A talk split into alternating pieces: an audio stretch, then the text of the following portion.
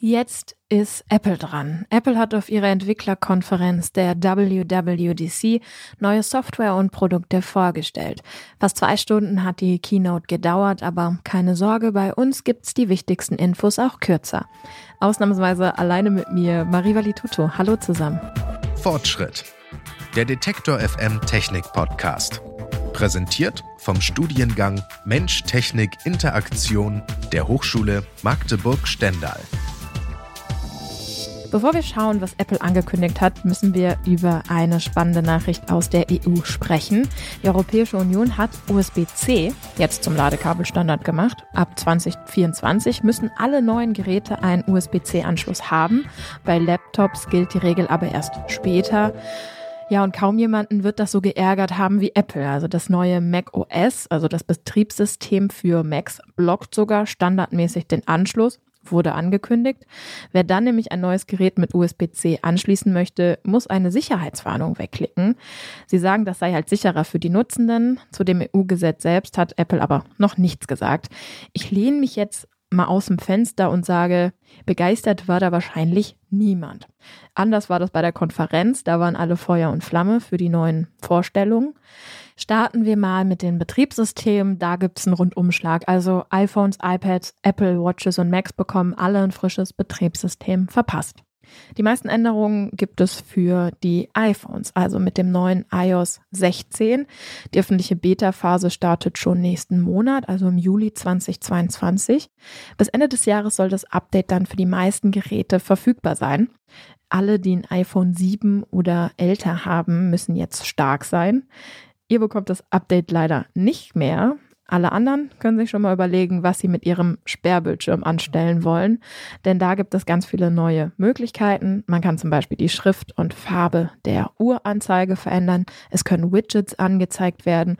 Und wer sich nicht entscheiden kann, kann sogar mehrere Sperrbildschirme einrichten, zum Beispiel einen mit Funktionen, die eher für die Arbeit wichtig sind und einen mit Funktionen für die Freizeit. Also Theoretisch hat man die Möglichkeit, auf einem Gerät sich quasi Arbeits- und Freizeithandy in einem zu gestalten.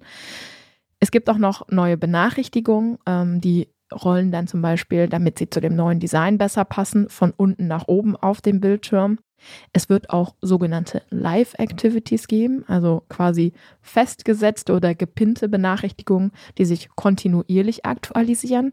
Das soll ziemlich praktisch sein, eben für Fußballfans. Da kann man eben immer den neuesten Stand sehen oder um zu schauen, wann ein Paket zu Hause ankommt.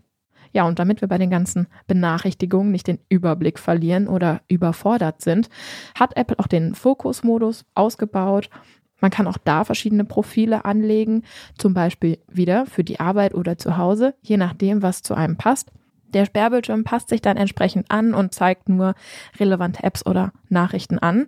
Interessant ist, dass dieser Fokusmodus dann auch in anderen Anwendungen Irrelevantes rausfiltern soll, also zum Beispiel im Kalender oder in Safari dann nur relevante Tabs oder Veranstaltungen anzeigen. Ja, ich bin extrem gespannt, wie das in der Praxis funktioniert, also wie das System dann entscheidet, welcher Tab für die Arbeit wichtig ist und welcher nicht. Ich bin auch mal gespannt, ob man dieses Feature wirklich viel benutzt. Also es klingt ein bisschen so, als müsste man sehr, sehr viel am iPhone einstellen, aber vielleicht lohnt sich die Mühe ja. So oder so gibt es aber auch noch ein paar andere Features, die das Leben mit iPhone einfach angenehmer machen sollen. Zum Beispiel bei iMessage kann man jetzt Nachrichten bearbeiten, löschen oder als ungelesen markieren. Außerdem bekommen alle iPhones die Apple Fitness App, egal ob man jetzt eine Apple Watch hat oder nicht. So. Und dann gibt es noch ganz große Pläne für die Wallet. Diesen Monat soll noch Tap to Pay starten, also ein kontaktloses Bezahlsystem, aber eben von iPhone zu iPhone. Das heißt, es gäbe keine Kosten für aufwendige EC-Geräte, wobei ich da halt auch ehrlich gesagt ein bisschen skeptisch bin, gerade in Deutschland, wie und wo sich sowas durchsetzen kann.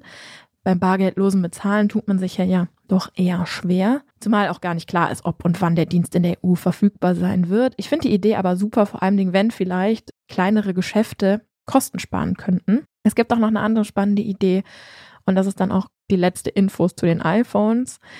Die wird man nämlich bald als Webcam nutzen können. Also es gibt einen extra Aufsatz, mit dem man das iPhone am Bildschirm festmachen kann.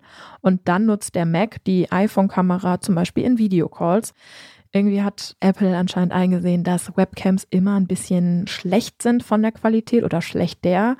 Was auch witzig ist, wobei ich mich frage, wo das praktische Anwendung findet, ist, dass über die Weitwinkelkamera des iPhones man sogar seine Tischoberfläche abfilmen kann. Wie gesagt, ich weiß spontan nicht, wo man das dringend braucht, aber in der Keynote wurde, sagen wir mal, so ein kleiner Kartentrick gezeigt. Nur ein Spot, dann geht es mit dem Podcast weiter. Ihr wollt ein Studium, mit dem ihr etwas bewegen könnt? An der Hochschule Magdeburg-Stendal könnt ihr Mensch, Technik, Interaktion studieren. Der Studiengang verbindet Psychologie, Sozial-, Natur- und Ingenieurwissenschaften miteinander. Auf diese Weise könnt ihr technischen Fortschritt studieren, von Robotik bis Unterstützung im Spitzensport. Studiere, was dich bewegt.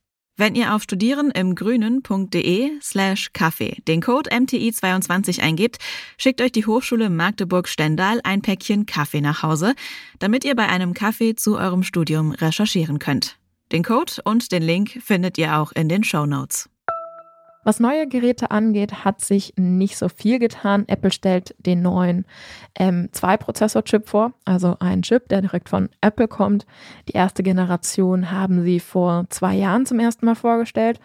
Ja, und es hat anscheinend auch gut funktioniert. Der neue Chip soll jetzt laut Apple natürlich auf allen Dimensionen viel, viel, viel besser sein und landet auch direkt am neuen MacBook Air und MacBook Pro.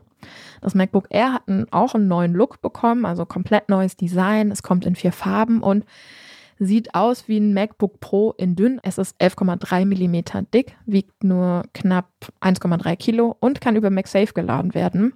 Das neue MacBook Pro kann das nämlich nicht, was ich ein bisschen schade finde.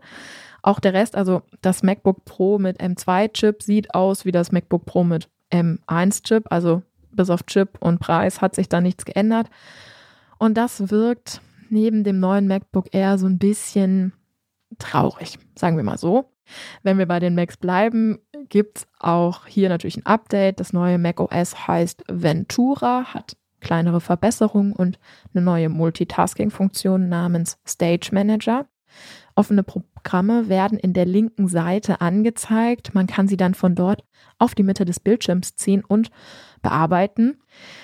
Es sieht ein bisschen nach einer Tablet-Oberfläche aus. Ich bin gespannt, wie sich das am MacBook anfühlt. Es kommt aber auch mit dem neuen iPad OS auf die iPads. Also der Stage Manager kommt auch auf die iPads drauf und soll sogar über zwei Bildschirme hinweg funktionieren. Ähm, eine ganz große andere Änderung für die iPads ist, dass sie jetzt sogar, Trommelwirbel, endlich eine Wette-App bekommen. Außerdem gibt es halt noch zusätzliche Features, um mit anderen Menschen an einem gemeinsamen Dokument oder so zu arbeiten. Also Share-Optionen spielen bei den Updates dieses Mal eine große Rolle. Das waren, wie ich finde, die wichtigsten Neuigkeiten der Entwicklerkonferenz von Apple. Den großen Knaller hat es bei der WWDC für mich nicht gegeben. Ich mag aber die neuen Funktionen für das iPad und finde spannend, dass das Tablet immer mehr zu einem Laptop wird. Ich finde auch das neue MacBook Air wirkt sehr vielversprechend, wenn einem denn das Design gefällt.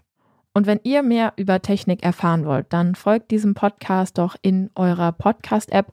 Dann landet die neueste Episode immer in eurem Feed und ihr unterstützt damit auch unsere Arbeit. Alle zwei Wochen dienstags gibt's eine neue Folge von uns. Produziert hat diese Folge Benjamin Serdani. Vielen Dank, dass ihr zugehört habt. Ich bin Marie Valitutto und sage Tschüss bis zum nächsten Mal. Fortschritt. Der Detektor FM Technik Podcast. Präsentiert vom Studiengang Mensch, Technik, Interaktion der Hochschule Magdeburg-Stendal.